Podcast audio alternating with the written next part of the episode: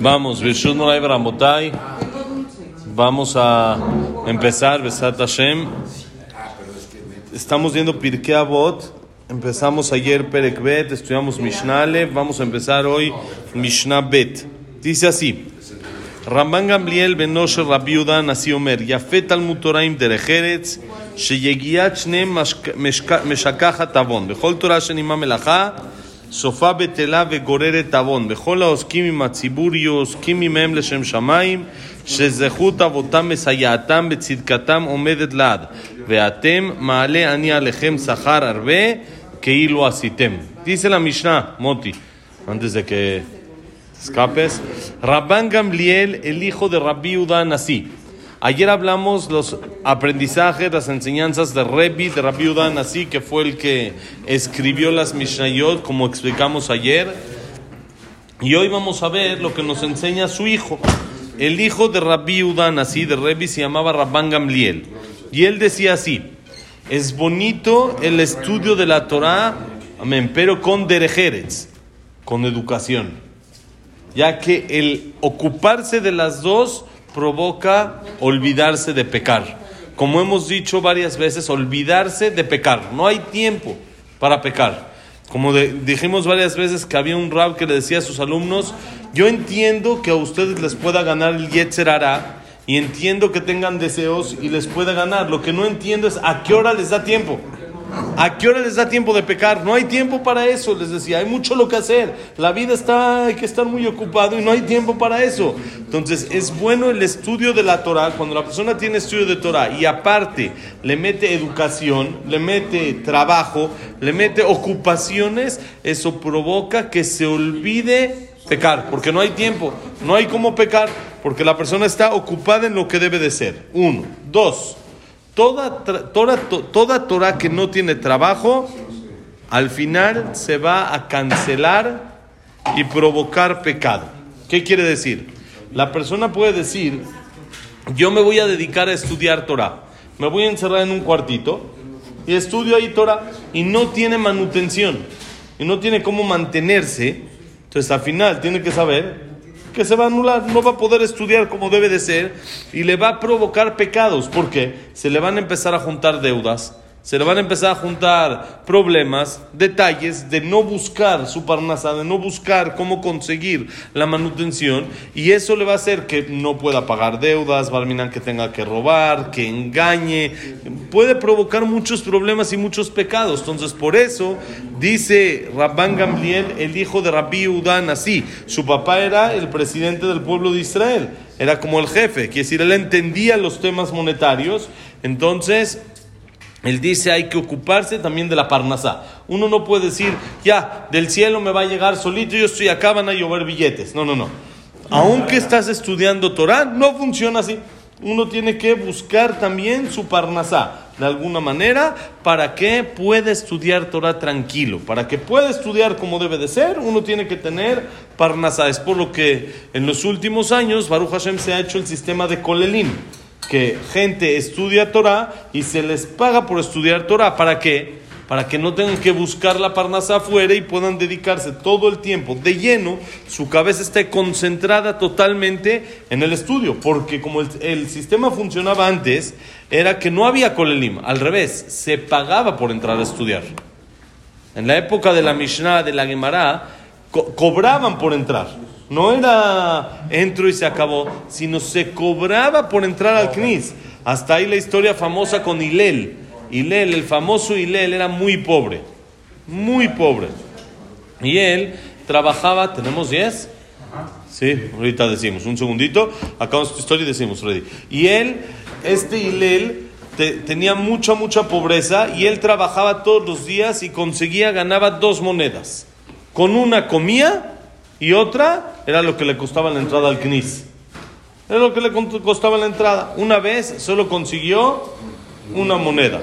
Dijo, ¿qué hago? No puedo dejar a la familia sin comer ni nada, pero tampoco puedo irse, dejarme sin estudiar. Entonces se le ocurrió una idea. ¿Qué hizo? Voy a usar la moneda para la manutención, para el dinero, para la casa. ¿Y qué voy a hacer? Estudiar. Me voy a subir al techo del CNIS Tenían como un este, domo y se veía para adentro y se escuchaba y así voy a escuchar. y se subió y empezó a escuchar. Y al otro día en la mañana llegan todos a decir Shachrit y está muy oscuro. Nevó. Entonces nevó y empiezan a ver y está oscuro. Empiezan a ver para arriba y de repente ven la figura de una persona que era Hilel, que se quedó ahí, le cayó toda la nieve encima, se congeló. No, no, Baruch Hashem, no. Se congeló y se quedó ahí, no se podía mover. Subieron rápido por él, lo llevaron a calentarlo y todo. Pero a tal grado costaba la entrada para ir a estudiar. Hoy en día es gratis y hasta nos ponen molletes y nos ponen esto y chicharrones y papitas y jícamas y el otro. Y de todos modos dice la Mishnah, hay que dedicarse a las dos, el estudio con Parnasá. Vamos a decir Kadish, ahorita seguimos. Bonito día. Otra cosa que dice, bonito día, Ramban Gamliel es, entonces, número uno, bonito día. Número uno, es bueno Torah con trabajo. ¿Para qué? Para que la persona se olvide de pecar. Dos, toda Torah que no tiene trabajo, al final se anula y lleva a pecados. Tres, toda persona que se ocupa del tzibur.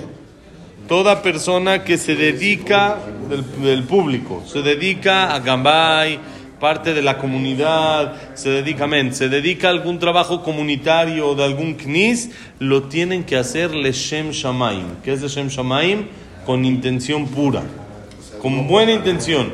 No por lana o lana es lo de menos, o que muchas veces normalmente no se les da dinero, sino hay veces lo hacen por honor o por alguna otra cosa, sino hacerlo con buena intención, únicamente Leshem Shamaim para servir al pueblo de Hashem, para servir a los hijos de Dios, que estamos viniendo al CNIS para servir, para poder que todo esté bien como debe de ser, ya que si lo hacen así, el zehut, el mérito de sus antepasados, los va a ayudar. Es muy difícil el trabajo del tzibur, es muy, muy complicado, siempre hay quejas, siempre hay esto así, siempre todo el mundo, Baruch Hashem, opina, siempre como mencionábamos hace ayer o antier mencionábamos que un jajam dijo si hay dos yudim y hay tres opiniones, siempre hay Baruch Hashem, quejas, opiniones y siempre hay de todo. También hay poquitos que se dedican también a agradecer, pero es difícil, es, es un yugo pesado que cuesta.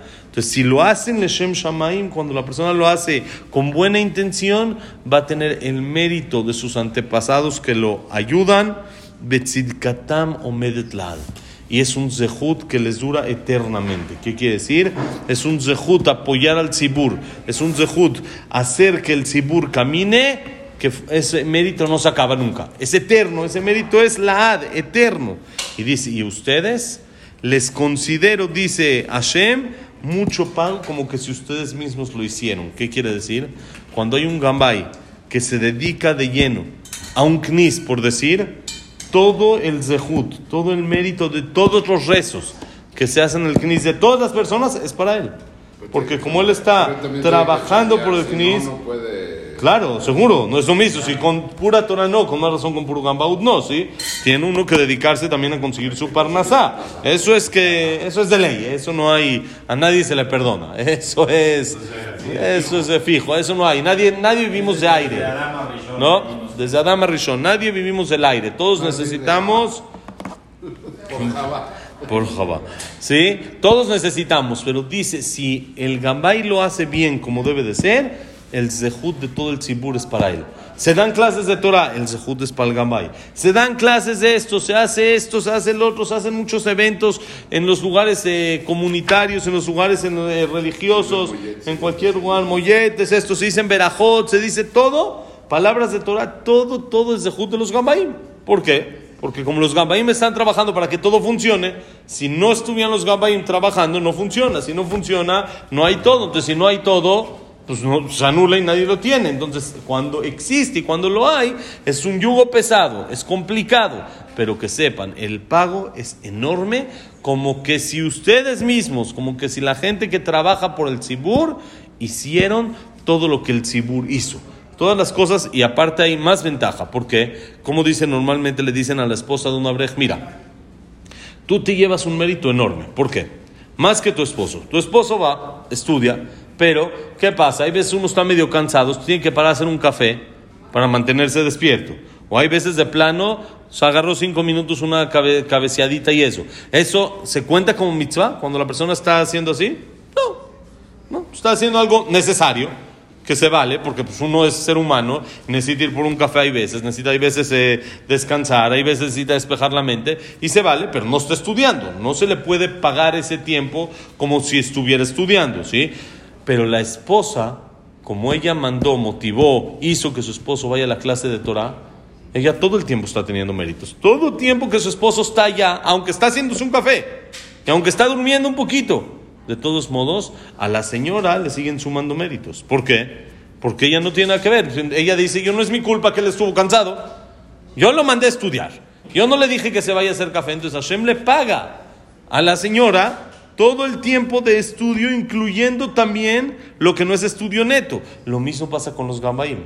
Todo lo que se hace bien dentro del CNIS, se les paga para ellos. Lo que no se hace bien, lo que hubo una persona que se equivocó, que platicó a la mitad de la tefila, una persona que hizo algo, no dijo verajá o eso, eso no se le descuenta a él de sus méritos porque él no lo provocó, sino simplemente él hizo lo necesario para que el tzibur camine, entonces tiene mérito de todo el tzibur, ¿ok? Una Mishnah más, dice así, Mishnah Gimal, vamos a ver si nos da tiempo de hacer dos más, dice así, Hevu zeirim barashut, שהן מקרבים לו לאדם אלא לצורך עצמן. נראים כאוהבים בשעת הנאתן ונומדים לו לאדם בש, בשעת דוחקו. Dice la Mishnah, sean muy cuidadosos con el gobierno. No se tienen que meter tanto. ¿Por qué? Dice, eh, este tipo de gente, gente política, no acercan a los otros para, sí, para a, a su amistad, sino para su propio beneficio. Todo tiempo que le beneficias y que le conviene tenerte de amigo, te van a tener de amigo. Pero en el momento, entonces dice, parecen como amigos en el momento que les beneficias a ellos. Pero cuando la persona tiene un problema, ya ahí ya se olvidaron, ahí ya uno ya no es amigo, ya nada, ya. ¿Qué quiere decir? No confíes, no creas de que ya, soy cuate, lo que pase, estoy arreglado. No, no, no. Eres cuate porque les convienes. En el momento que dejas de, convenir, de, conven, de conven, convenirles, en ese momento, ya, se alejan de la persona, no apoyan a la persona en el momento de aprietos. Como contamos una ocasión de dos amigos que uno hizo algo incorrecto, que lo juzgaron como pena de muerte, y el amigo se metió y dijo, yo quiero que me maten a mí en vez de él. Y empezaron a discutir, el otro dijo, tú no lo hiciste, fui yo el que lo hizo, entonces me tienen que matar a mí. Y el otro dijo, no, pero tú tienes familia, y yo no, empezaron así a discutir, el rey escuchó eso y dijo, lo perdono con una condición, que yo sea el tercer amigo de este grupo. Porque si cuando hay necesidad ve por el otro, eso quiere decir que es un verdadero amigo. Si cuando hay necesidad ahí es cuando el otro dice, ya sabes que el que se las arregle o algo así, ahí eso no es una verdadera amistad. Dice rey, esta amistad la veo verdadera, porque están dispuestos uno a entregar la vida por el otro, que si en momentos difíciles se apoyan, yo quiero ser el tercero de esa amistad. Entonces ten cuidado con todas esas amistades que parecen amistades. No te confíes en ellas. Nada más, es, uno puede tener esas amistades, no pasa nada. Nada más, dicen a Mishnah, sé cuidadoso, no te apoyes en eso. Ah, no, yo tengo esta influencia, tengo esta palanca. Si tienes esa palanca, mientras al de la palanca, al que te está dando la, eh, eh, la ayuda, le convengas todavía. En el momento que ya no le convengas, créemelo, se va a acabar. Entonces, sé cuidadoso con todo eso. No pienses, ya, ya la libré, ya esto. No, sino sé cuidadoso con todo esto. Una Mishnah más, miren qué bonito. Mishnah Dalet. Otra cosa, todo esto lo está diciendo Ramban Gamliel, el hijo de Rabbi Udan, así. Y dice, Uaya Omer, hacer retzono kirtzonach, que decía hacer retzoneja kirtzono. Batel retzoneja mi pener retzono, que decía batel retzona jerim mi pener retzoneja. Traduzco lo que parece un trabalenguas de la Mishnah Dalet y ahorita lo explicamos. Dice, él solía decir así, haz su voluntad como tu voluntad para que haga tu voluntad como su voluntad. ver, Anula, otra vez, traducción, ahorita va explicación. Escucha. Otra vez, haz su voluntad como tu voluntad para que haga tu voluntad como su voluntad. Anula tu voluntad por su voluntad para que, anu- para que anule la voluntad de otros por tu voluntad. ¿Qué quiere decir? Pequeño trabalenguas. Pero miren qué, qué sabiduría y qué mensaje tan enorme de Ramán Gamliel. Anula tu voluntad por su voluntad. Como explicábamos antes de Pesach, o en Pesach mismo lo explicamos, la persona se le antojan hacer muchas cosas. Hay mucho que se me antoja hacer, pero no todo lo debo de hacer. No todo lo quiero hacer, aún lo que se me antoja, no lo debo de hacer. Anula tu voluntad. Tu voluntad son tus antojos por su voluntad, por la voluntad de Dios. Y haz lo que debes de hacer, aunque quieres hacer otra cosa, o aunque se te antoja hacer otra cosa. Quiere decir, se me antoja quedarme en la cama, dormido, descansando otro rato más, pero no es la voluntad de Hashem. La voluntad de Hashem es que ya vengas al Knis. Anula tu voluntad.